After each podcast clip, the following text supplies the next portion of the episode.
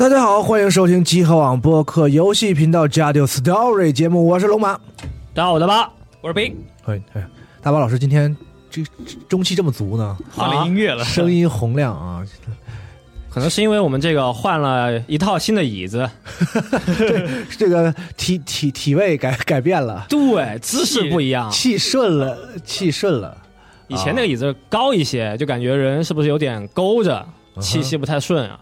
哎，行，有点尬啊！节目开始之前呢，因为他来了等我做一个小广告啊，由作家乔·阿克罗比原著的《第一律法三部曲》的有声书啊，目前已经在我们集合独家上线了。这本书呢是由重庆出版社正版授权来听制作，在每周二晚上十点啊更新连载的一个有声书啊，欢迎大家来我们的集合的网站、外部端和这个手机 App 都可以收听。哎，感谢大家。嗯，简单的广告说完了。哎，这期我们是要讲一个新的系列。这到了夏天呢，就想讲点怪游戏啊。哦，到了夏天了是吧？对，前段时间呢，也是正好我就玩了几个老的文字冒险游戏嘛。哦，有《最终电车》《真流行之神二》嚯和《死印》，哦，都很好玩，很休闲。嗯，嗯，《真灵之神二》好一点了是吗？也挺逗的，你这个斗是怎么个斗法？就很幽默嘛。他游戏中也是怪异中透出一种很神秘的幽默。但这是个算恐怖游戏吗？你用幽默形容它是不是？就还挺好玩的。呃，虽然说是很想给大家接上《真流行之神二》的故事嘛，但想了一想，也不能老讲，还是想给大家讲一个稍微新一点的我这两天啊，我家弄了一个电视盒，啊。完电视盒里呢有一个就是这个软件嘛，还是算是频道啊，就是它里面会有一些这个固定的在轮播电影的那种那种频道。哦，然后有一个频道里呢，就就是那个那个频道呢，按照名字来说呢，就是什么应该是播恐怖片的，什么什么就是那种啊，那看到看名字就知道它是恐怖片。嗯，然后我每次进去看的都是些奇怪的，就很你很难说是恐怖片的片子，啊，就是一些哦国产的，哦，嗨，嗯，那那些就看起来颇有这个我们听《真理性之神》感觉的这种 这种啊，你一说国产我就带。引号的恐怖片、然后看起来特别的喜庆啊，特别的欢欢乐。咱们以前有一年办核聚变的时候，就是在酒店看国产恐怖片，大伙儿聚在那儿当搞笑片看，太乐了。很幽默。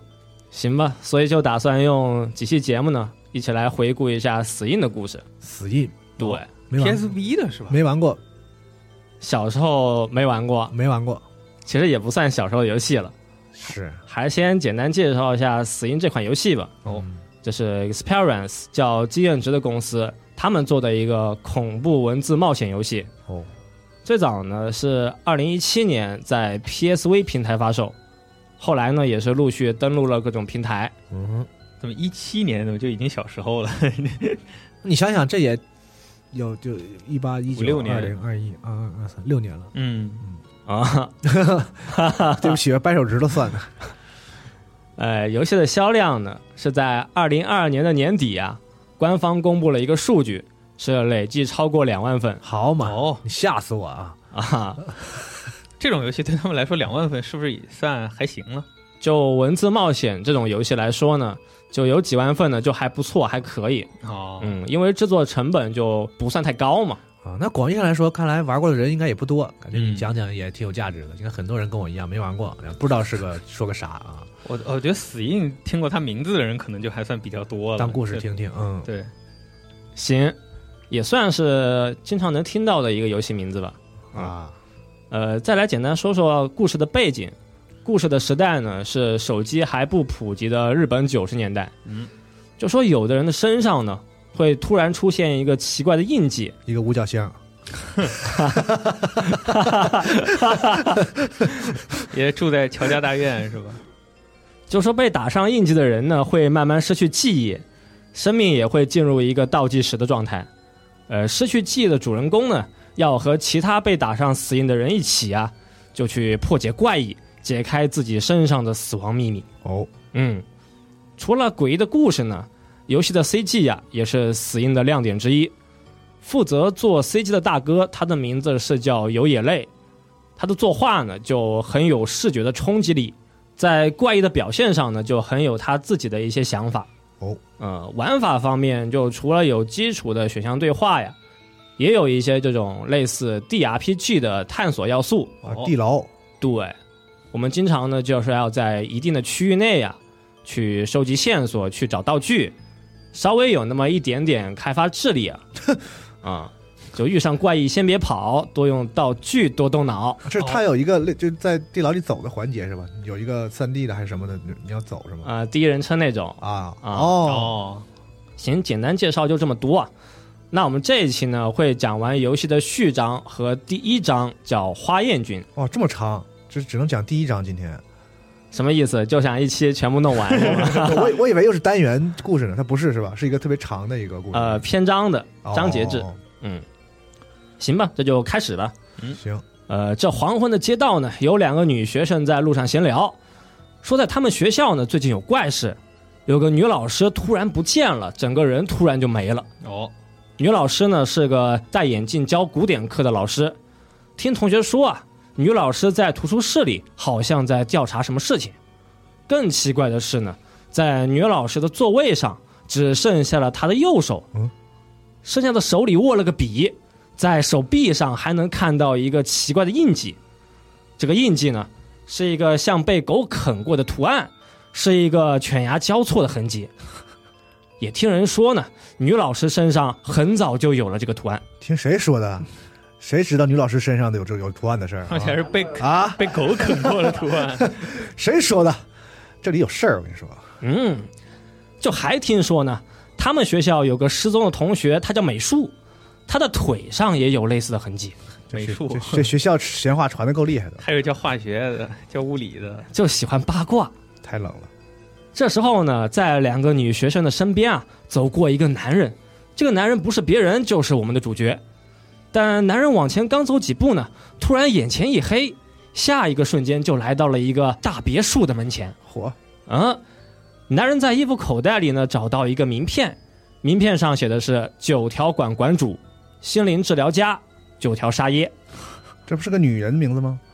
嗯，眼前的小洋馆应该就是九条馆，房间的主人呢应该就是九条沙耶。啊，他在自己的口袋里发现一个别人的名片。对，嗯嗯，男人就感觉啊又头晕又耳鸣，就准备伸手敲门，但刚伸出右手呢，就发现手腕上有一个奇怪的印记。好嘛，是一个像被野兽啃咬过的红色的印记。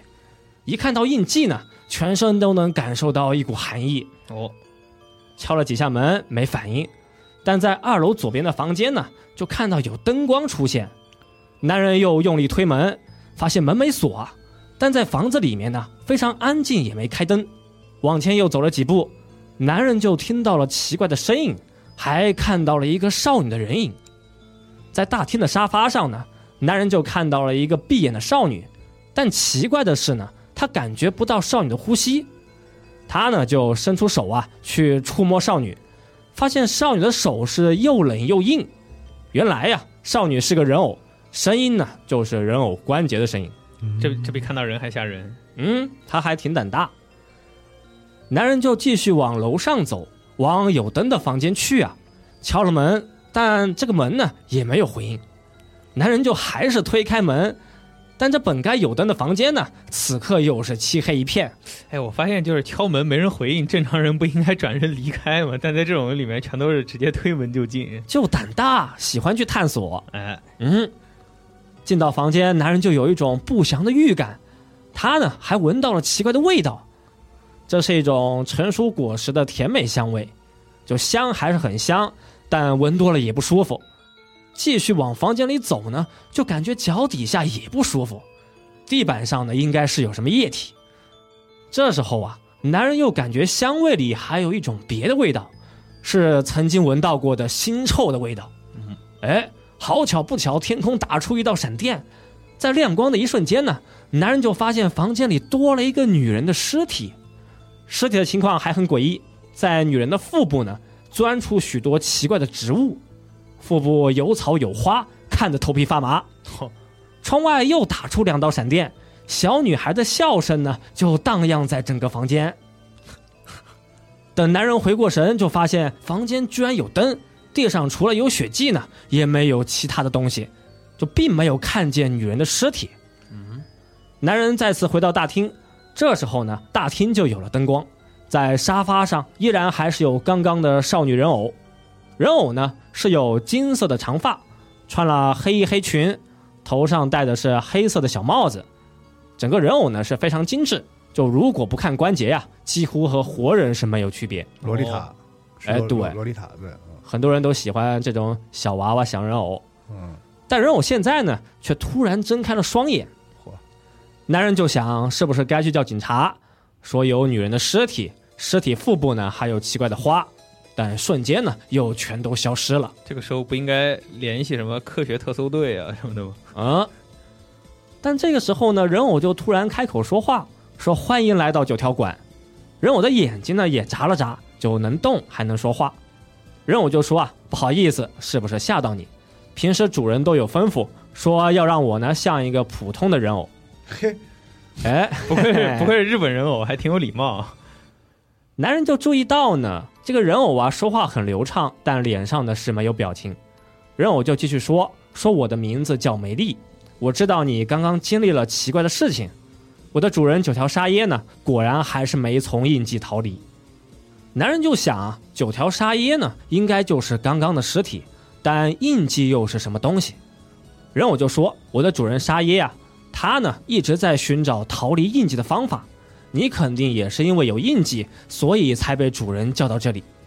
代替死去的主人呢，我就有话要对你说。但有件事情我必须问你：你现在还知道自己的名字吗？哼，你叫啥？这个时候就让你输主人公的名字是吧？你的名字？哎，男人刚想说这叫什么问题呢，但他突然就发现啊，自己就真还想不起来。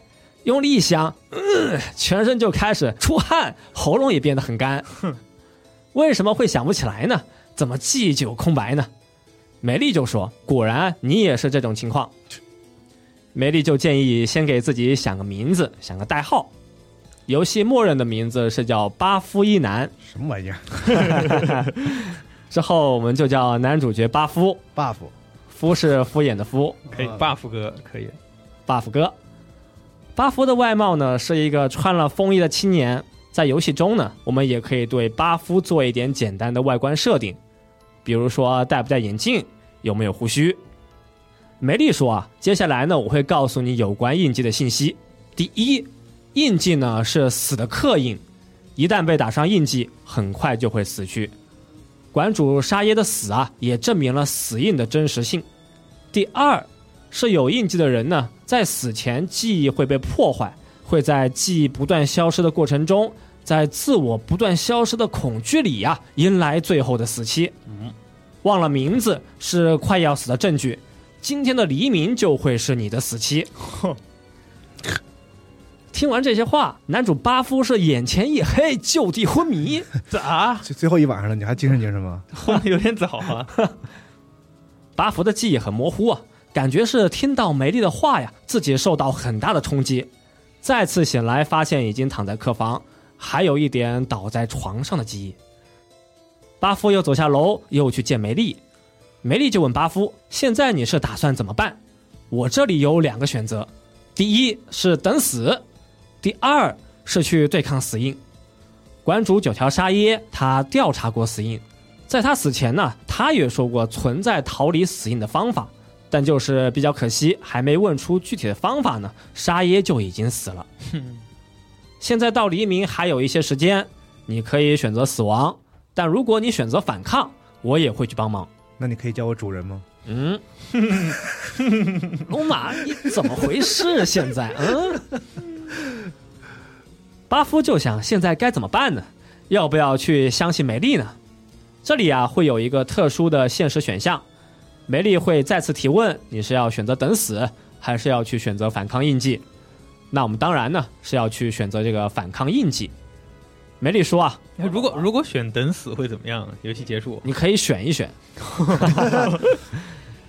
梅丽说啊，我懂了，我会继承主人的意志，我会帮你。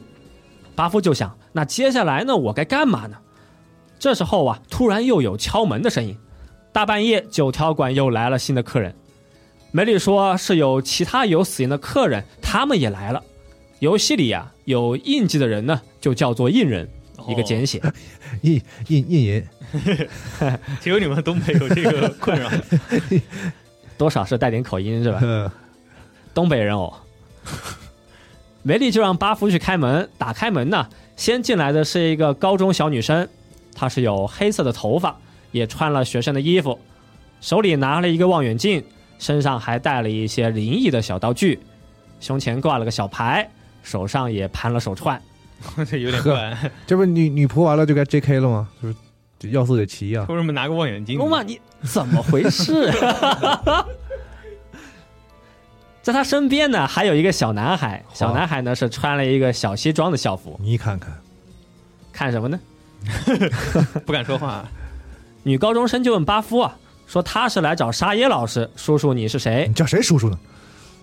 叔叔我呀，叫哥哥。哦，女孩呢也自我介绍，说自己叫渡边萌，哦，之后我们就叫他小萌。哎呀，哦萌萌萌，要不要先站起来？嗯，摸一枪。真有你的。小萌就说他是来找沙耶老师商量这个月刊杂志欧帕茨的事情，就顺手啊拿出一个小杂志，杂志呢是一个灵异杂志，杂志里面呢也有一些死因的照片和一些相关的信息。嗯，上面就说这个印记呢会带来记忆障碍，有印记的人请来九条馆进行咨询。小萌就说他是右腿的大腿上有印记，游戏这里呢是没有 CG 啊，也是非常合理。小萌也说啊，最近呢自己的记忆力确实就不行了，有时候朋友的名字呢也不能马上有反应。小男孩呢叫吉田斯，之后呢就叫他小斯，他就说呢这种事情我是不相信的。小萌就反驳啊，说小斯你呀、在九条馆上来回走，你的左手上也有印记，你心里肯定也是慌的不行。小斯呢就被说到痛处啊，就也不接话了。嗯，巴夫就把两个孩子就带到美丽的面前，美丽就再次开口啊，说欢迎来到九条馆。小萌和小斯啊，就正式来到了与死亡相邻的怪异世界。人偶梅丽呢，也是再次就说明了死印相关的信息。巴夫就先问小萌说：“你是在哪里打上的印记？”小萌就说：“啊，我感觉啊，可能是被花艳君给诅咒了。”他们不是记忆力会不好吗？为什么还记得这些事儿？就记得一些其他事情，也会忘记一些身边的事情吧。哦，随机的。哎，梅里也接话说，花艳君啊是这条街上呢，在孩子们口中相传的一个幽灵。以前沙耶老师他也很感兴趣。呃，美丽就开始给大家讲解花燕君的传说。还有功夫听故事，故事里面听故事，你明早就死了，你不慌是一逼。那你要说明天早上死了，你今天晚上想干嘛呢？就离婚迷啊。那就不适合播了。彻底疯狂 可以，不适合播了。啊行，你就要看看那个没画出来的 CG 了，你就啊！就是花艳君啊，说是在 H 市呢，有很多学校都有花艳君的传闻。据说花艳君呢是一个小男孩形态的幽灵，如果你在晚上去学校的镜子呢，那花艳君就会出来。花艳君看到人就会提问，问你觉得我漂亮吗？这个时候你说不漂亮就没有后话了。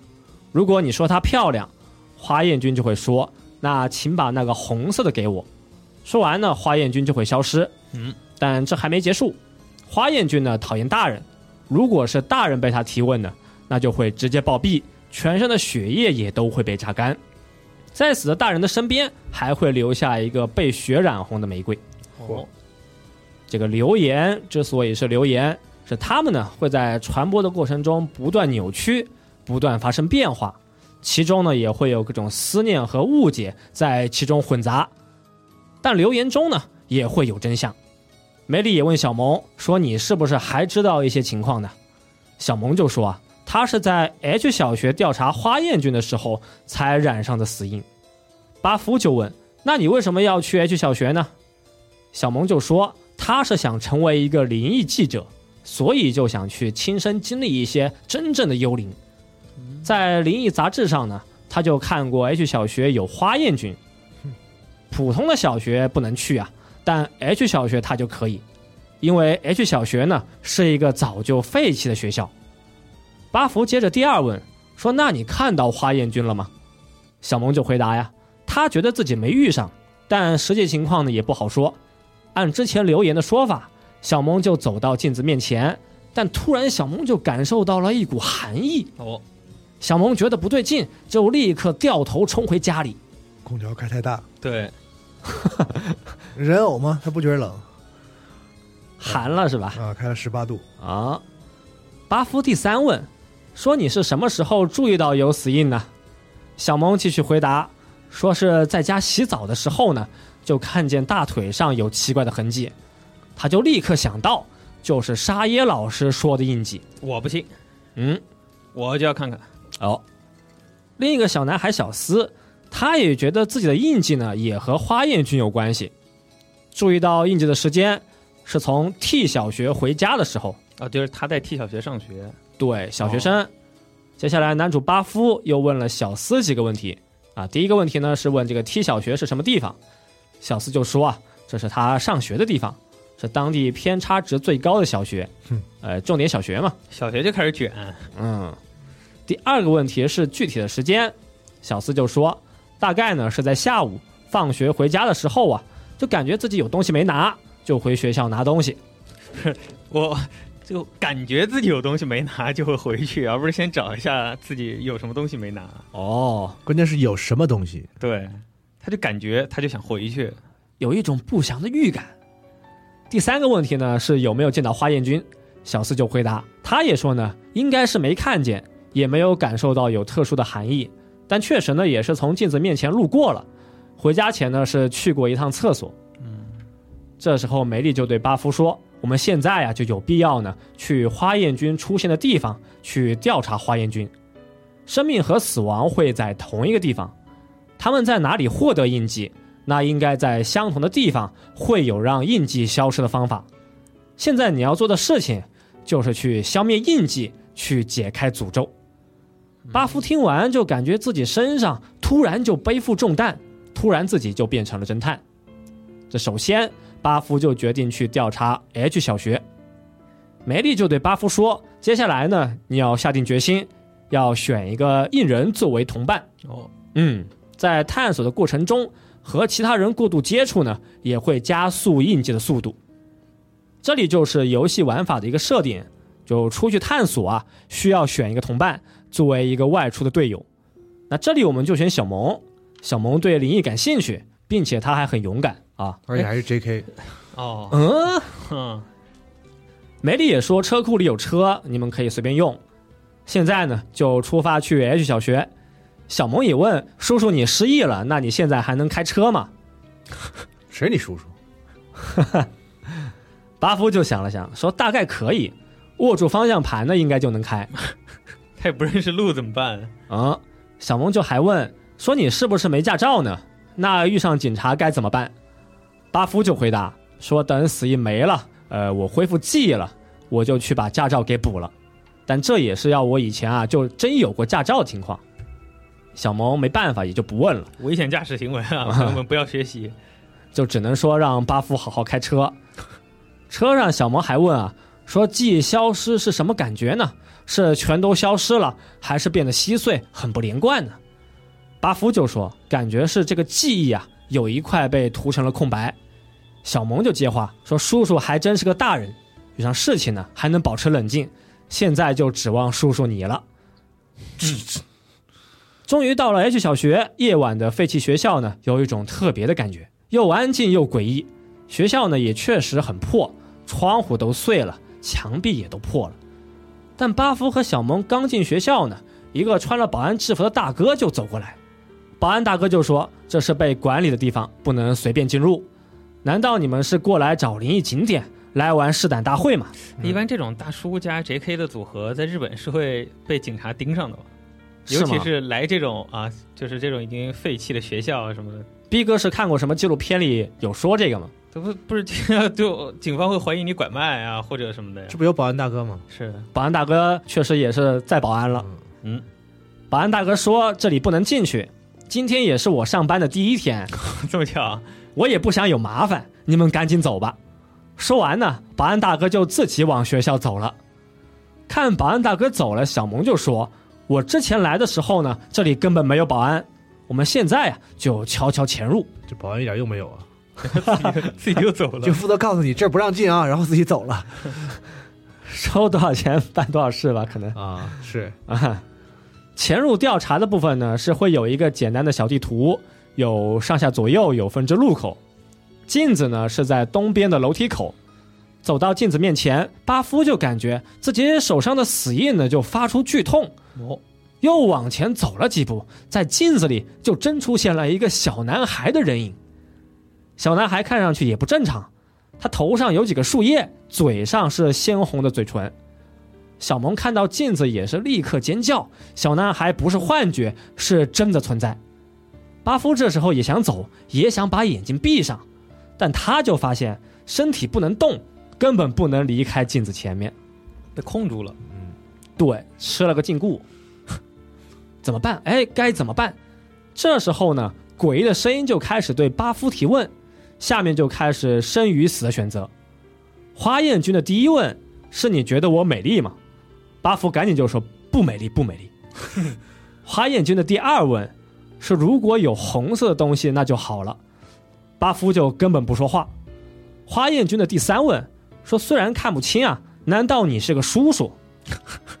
巴夫立刻就说：“说我啊是班里身高最高的。叔叔我啊，个最高。”花艳君也接话说：“大人是不能进学校啊。”刚说完，突然镜子就裂了。花艳君说：“现在该怎么办？现在呢是看不见了。”这就算是通过了花艳君的考验，有惊但无险。但在下个瞬间呢，在学校的另一侧就传来了保安大哥的惨叫。巴福和小萌就打算去看看，但巴福刚转过头，就感觉耳边有一个低语，说要用红色的东西去净化。来到走廊，再次遭遇保安大哥，但这一回啊，保安大哥的脸变得很奇怪，他脸的一半呢被植物覆盖，不如说呢是植物从保安大哥的头里长了出来。好，保安大哥在走廊上就一边狂奔一边大吼，在他身后隐约还能看到一个小孩的影子，小孩的下半身还穿了裙子。小萌看到这一幕啊，也是非常害怕，吓得是往地上一倒，跪在地上。保安大哥呢，他是从办公室里冲出来，巴福就拉起小萌，就打算调查办公室。但巴福啊，他刚把手摸到办公室的门，死印呢就立刻有了反应。感觉是又热又烫。进到办公室里，就发现里面好像是发生过火灾。办公室里还有一个小库房，在库房里找到了口红、红色的圆珠笔、女孩的拖鞋和发火筒，是有这么几个收集道具。发火筒是什么呀？嗯，发火筒呢就是紧急时候用的一个信号灯、信号棒。哦哦，发火的筒，就是那个船上什么的，屁股往天上一打的那种是吗？不是吧？能发光那种，一掰，哦，那什么那不是一擦唰，然后就可以烧一会儿，就是那个劳拉老用那个，懂懂懂懂，嗯，是那个吗？应该是吧应？该是啊嗯，巴福和小萌就在库房里就到处看看，看看还有什么能用的东西。但又是突然一个瞬间，手电筒啊突然就灭了，就感觉呢有什么东西在往库房里靠近。小萌也说好像真有怪东西。巴福很紧张，在心里就想：真别说话，能不能安静？哼 就有些急了。这不是你自己选的带他走吗？嗯，看到身后的门已经开始扭曲，死印也再次发出强烈的痛感。在库房里还有个地道，巴福和小萌就只能往地下跑。在地下的小房间呢，手腕还有痛觉，也能感到头顶呢是真有怪东西在来回跑。等楼上的怪物走了，手上的死印也就不痛了。巴福又打开手电，发现地下小房间呢也是比较诡异，有好几个死人的骨架，骨架上也有各种植物和玫瑰花。看到这一幕呢，巴福又开始头晕，在恍惚中，他看到了一个被玫瑰缠绕的女人的身体。嚯，在地下小房间里，巴福又找到了一些小道具，有小镜子和带血的塑料布。巴夫呢，也再次听到了神秘的低语，说那个人的血会拒绝那个人。什么玩意儿？说 讲讲谜语啊，对，谜语人不救啊，有个低语呢，一直在给巴夫念经。地下的小房间有一个床，这时候啊，在床底下呢就走出来一个青年，青年说他在这里呢是有原因，也是为了去躲避怪物，青年个儿太矮了，从床底下走出来，爬爬出来，爬出来，什么递了凯子？递了凯子又是什么鬼啊？老老搞小矮人环节的。走出房间，青年也是做了一个简单的自我介绍，说他的名字呢是叫真夏雾，以前的工作是刑警。三个人回到走廊，但这一次来呀，就发现和刚刚很不一样。走廊上呢，就到处都是玫瑰的藤蔓和枝条。三个人就决定，就先回九条馆，先回去整理信息。在车上呢，巴福也是问真夏，说你在学校干嘛呢？真夏就说我已经不是警官。现在呢，只是想去确认一些事情。真夏也看到巴夫有死印，他也问啊，你的印记痛不痛？有没有感觉？巴夫就说，那肯定会痛啊。感觉这个像那个伏地魔问那个食死徒手上那个 那个印记呢。就得问，哎，你这戳哪来的？是我过了地狱挑战。连上了啊，连上。行。巴夫就说，那痛肯定会痛嘛。在遇上危险的时候啊，这个痛感呢还会更加强烈。真夏说他在调查一些失踪的人，根据目前的进展，好几个失踪的人他都和 H 小学有关。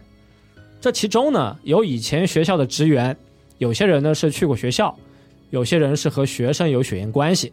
嗯，真夏也说他还是警察的时候呢就做过报告，但没过多久他就被开除了。哼，开他的理由也没道理。就随便给他找了一些事情，就说真夏呀，他对部下有性骚扰的行为，这不是随便找的吧？你干嘛了？你自己不知道吗？性骚扰在日本还是一个重罪，嗯，给他抓起来，没给他抓起来就不错了。就据说呢，是 H 小学的校长，他去找了关系，找了政治家，所以才让真夏没了工作。呵，哦，嗯，巴福就问真夏，那你觉得这个事件和灵异有关系吗？真夏呢就沉默了一会儿。说学校里有怪物，一般人可相信不了。所以现在这个事情呢，已经是我们这些人的问题，是我们这些呀与世隔绝的人的问题。真夏他伸出手，手腕上呢也是有死印。真夏他就认为呢，如果现在的问题是死印的原因，那我们应该去杀死怪物。如果怪异能够存在，那肯定也是能够被消灭。真夏也说啊，他有和怪物对峙的经历。怪物呢，能够射出刺一样的飞行道具，威力还是很大，能够穿透混凝土的墙壁。他也说啊，自己是运气好啊，才能够活到现在。哦，来到九条馆，再次见到梅丽，巴夫就分析这些怪异现象的原因就是花燕君，给真夏打上死印的也是花燕君。真夏呢，他就拿出一本笔记，说这是放在地下室的东西。虽然真夏说啊，笔记还是很有趣，但他的表情呢，能够感受到一股明显的怒意。嗯，笔记的作者是曾经 H 小学的校长，内容是他对自己养子的一个指导记录。记录的时间是从五年前开始。校长收养的少年，他的体格不大，但是很可爱，喜欢穿裙子，也喜欢化妆。少年化妆之后啊，也是很漂亮。花艳君吗？嗯，哎。但校长就觉得小男孩呢就不能有女装的爱好。那你看，为了纠正小男孩的爱好啊，校长就开始对他呀进行了一个精神上的指导和教育。哦，做指导的地方就是学校的地下室，时间呢一般会选在夜晚。我以为在厕所呢，对不起。哈，就是矫正他是吧？嗯，行为矫正。哦，校长一般就找借口说自己要值夜班。然后呢，就留在学校对小男孩进行指导。校长他本来啊也是当地的有名人，在教育界呢也是很有威信，所以几乎是没人怀疑。哦，但有一个女老师就发现小男孩的问题，可是女老师啊就由于害怕校长，所以就打算视而不见，不敢去面对。在笔记的后面，内容也是越来越疯狂，小男孩的脸色呢越来越不好，身体也越来越虚弱。笔记里没有小男孩和校长的结局，但是啊，能够感受到校长的执着和疯狂的感情。嗯，巴夫就推测，小男孩变成的怪物可能就是花艳君。梅丽就说，死于非命的人，他们的愤怒和怨恨在死后也不会消失。这种情感和意念呢，往往就能够产生超越常识的东西，就比如说是怪异和幽灵，哎，他这个也算地缚灵吗？有点意思啊。哦，好像是。梅丽说呢，对于杀死怪异，我给你们一个忠告：怪异呢是死亡世界的居民，我们无法杀死已经死的人。多新鲜啊！我好像听过这句台词。你们能做的事情，应该是去消除这个被诅咒的怨念。巴福就问：“那到底是什么意思呢问得好，？”嗯，梅丽就解释，之前也说过，生和死会在同一个地方。如果是在那里产生了死印，在相同的地方呢，就会有消除死印的方法。让死印消除的关键，也会是消除诅咒的关键。产生怪异的地方，会和怪异呢有特殊的因缘。在那片土地上呢，一定会有一个关键的东西。去消除怨灵，也要去利用怨灵害怕或者讨厌的东西。打败怪异的方法就在怪异的怨念里。那那怨灵是不是害怕叔叔？嗯，没事。梅丽这一段话呢，也是介绍游戏中呢这个对抗怪异的方法，就是要利用道具去解决眼前的危机。你怎么那么恶心？逼哥，你现在嗯，变态！你说我还接下来就去 H 小学继续去找东西，但刚准备出发呢，就发现小萌人不见了。巴福的大脑高速运转，小萌呢是在 H 小学遭遇过花艳君，也是这一次啊和怪异关系最深的人。但只要能够消除死印，小萌呢也应该能够得救。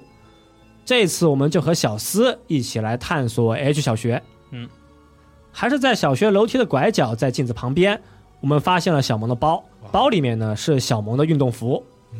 在充满植物的走廊上，我们找到了保安大哥的钥匙，有了钥匙就能够打开一些之前上锁的房间。在打开第一个教室的时候呢，巴夫就感觉自己的左肩被什么东西抓了一把，一股寒意涌上心头。回头一看呢，就看到了一个穿裙子的少年，这不是别人就是花艳君。但又在一瞬间呢，眼前的怪异又全都消失不见，在左肩上呢是有一个玫瑰的刺。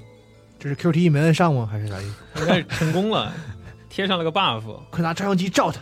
就有一段这个演出啊。走进教室，墙上就是有一些以前小学生的研究观察，其中有一个呢，内容是消除杂草的方法，说用食盐水呢可以去消灭杂草。还有一个内容是 OL 女白领的观察报告，说茶色的发色和红色口红啊是目前正在流行。在教室里也找到了一些食盐，巴福就把食盐放到了瓶子里。但好巧不巧啊，在巴福的耳边又听到了那个声音，说要用海水去净化。巴福也立刻有反应，那不就是食盐水吗？谁说的？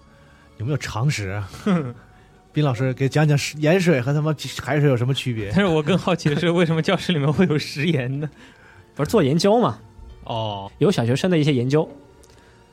接下来又打开了一个上锁的教室，墙壁上呢也有一些小学生的自由研究，其中有一个课题是不怕强风的伞，在伞上用一个塑料布罩住，就能够抵抗狂风中的树枝和尖刺。嗯，另一个课题呢是杂草强化计划，说经过调查，如果是有太强的光，植物也会死去。在这个教室呢，就找到了一个伞的骨架，巴夫就想到之前呢是在地下室里找到了一个带血的塑料布，那好巧不巧，这个时候呢耳边又传来低语啊，说那个人的血会拒绝那个人。巴夫的大脑就高速运转，应该是地下室的塑料布上有小男孩的血，所以用塑料布和伞的组合啊，一个人撑开伞，一个人盖住塑料布，应该就能抵抗花燕菌的攻击，合理。非常聪明。嗯，教室里面呢还有水槽，顺便啊就把装了盐的瓶子加满水，这就得到了食盐水。道具基本上都收集好，手上的死印呢也再次发出剧痛，也是提示巴夫啊时间已经不多了。再次走到最开始遭遇花艳菌的地方，来到大镜子的前面，这个时候呢，头顶就掉下来几片玫瑰花瓣。巴夫抬头一看，发现小萌是被植物的藤蔓挂到天花板上，吊起来了。对，这个时候小萌没穿衣服，眼神呆滞。这里呢，也是有一个倒吊小萌的 CG 图，但这个 CG 图呢有一个作画失误啊，就胸罩它画的像一个大号的口罩，也是一个图里比较奇怪的地方。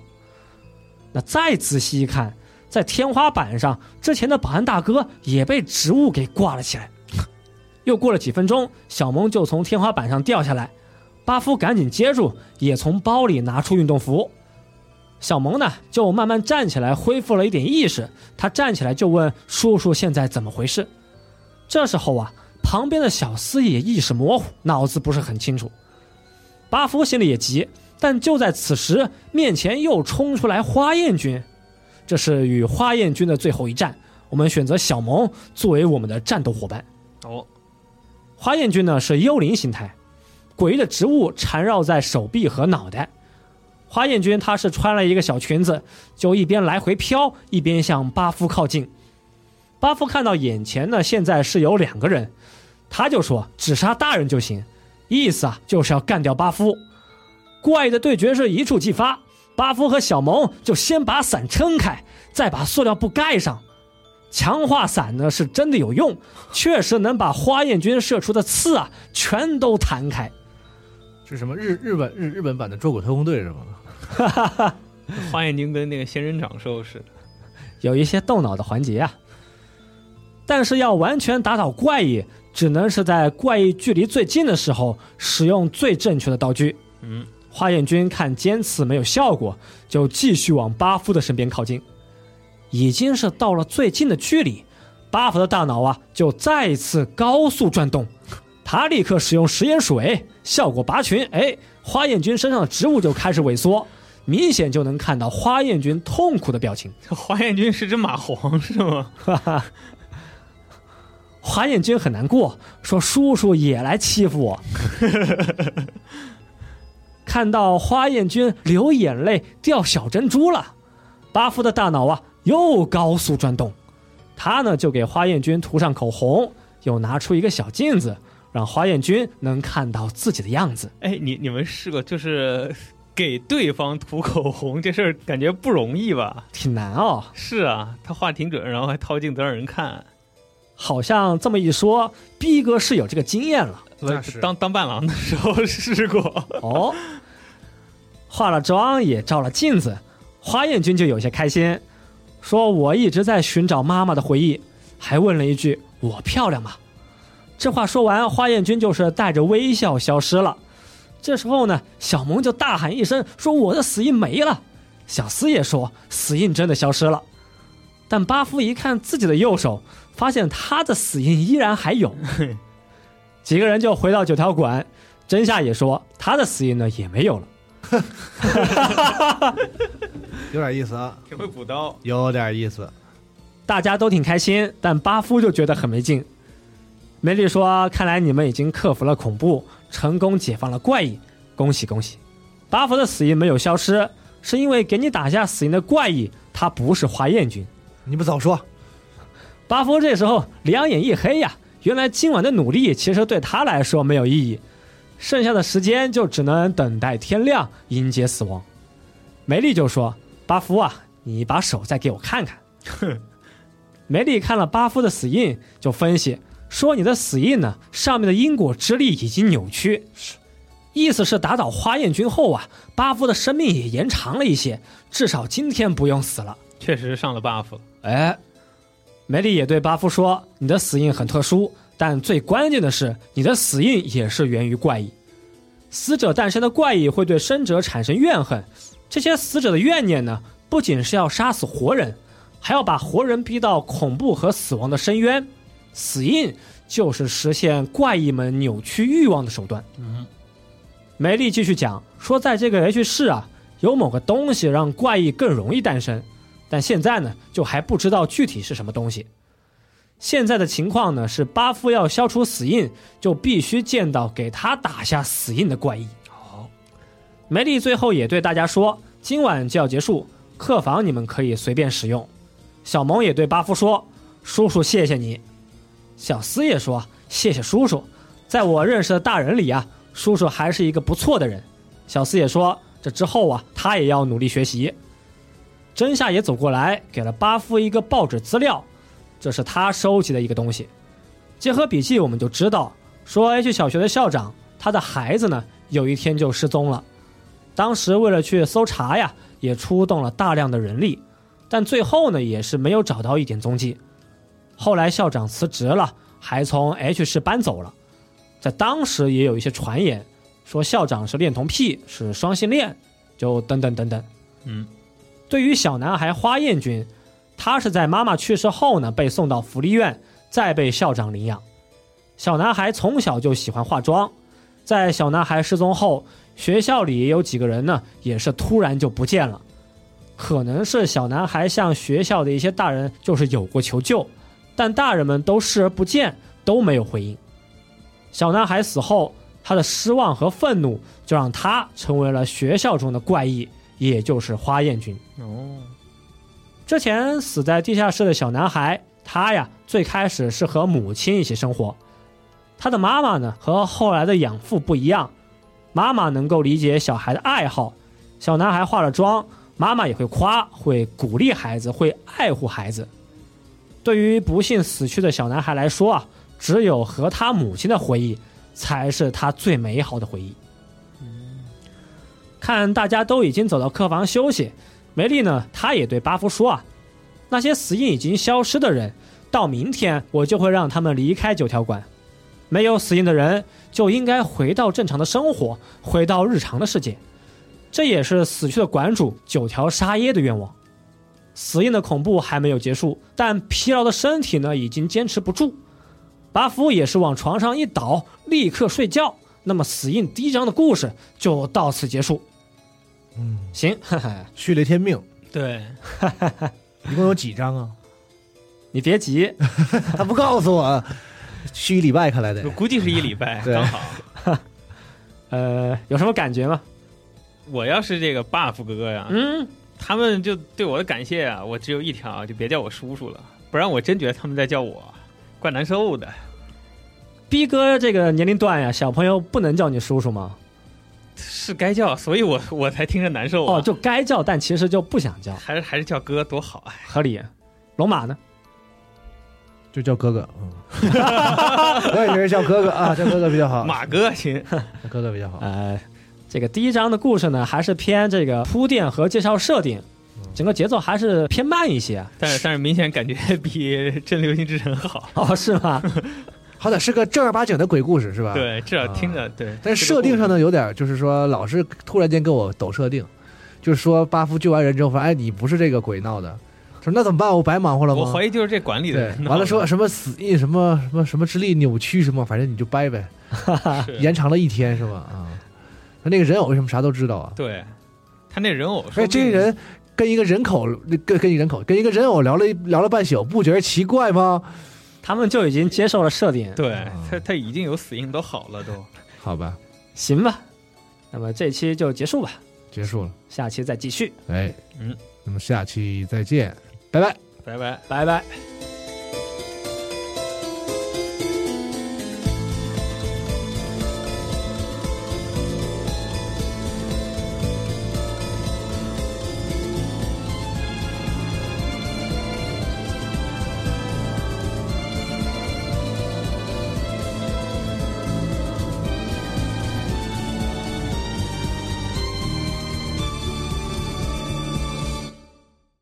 核战争结束二十年后，人类几近灭亡，世界成为一片废墟，楼房倾塌，森林化为灰烬，遍布辐射尘的地表被各种变异生物占据。最后的幸存者们蜷缩在莫斯科地铁站与隧道中，建立起新的团体、城镇和文明。在挣扎求生的同时，也开始了无休无止的斗争与厮杀。人类沦为野兽，最后的避难所正是永久牢笼。年轻的阿尔乔姆生活在地铁北部的展览馆站，他始终无法忘记已经离去的母亲，也热衷于幻想战前世界的。俄罗斯废土科幻小说经典代表作，游戏《地铁二零三三》原著小说，积禾网独家正版有声书《地铁三部曲》，现已在积禾网及积禾 App 独家上线连载。